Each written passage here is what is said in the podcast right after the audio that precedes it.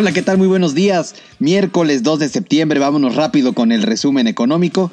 Y debido a que el dólar está atravesando por una de sus peores rachas, de hecho está en el nivel más bajo en los últimos dos años, el peso está aprovechando esta coyuntura y por el momento se cotiza en 21.84 pesos por dólar.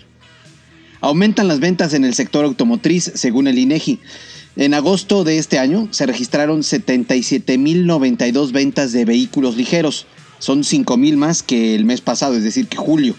Si bien es cierto, todavía no se comparan a las ventas que se registraron en agosto del año pasado, que eran alrededor de 108.000 vehículos, la realidad es que la apertura en la economía también se puede notar en este rubro. Por otro lado, aquí no hay muy buenos ojos. El indicador de confianza empresarial, al mes de agosto, este que mide las expectativas que tienen los empresarios tanto de su negocio como de la economía, tuvo una caída en todos los sectores que lo componen. En el manufacturero, por ejemplo, cayó menos 0,4%, en el de construcción menos 0,7% y en el de comercio menos 0,3%.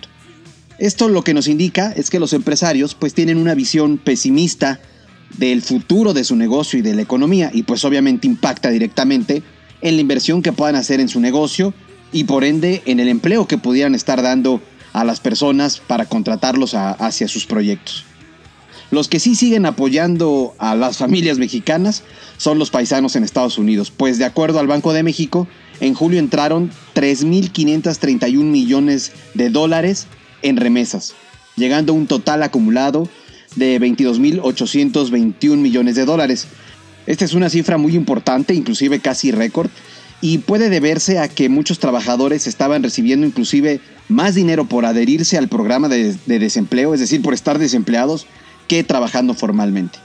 Esto solo nos indica que los paisanos pues no olvidan a su gente y gracias a ellos más de 1.8 millones de familias han sido beneficiadas por estas transferencias. Pero bueno, ya es miércoles, que la pasen muy bien, síganse cuidando y un abrazo.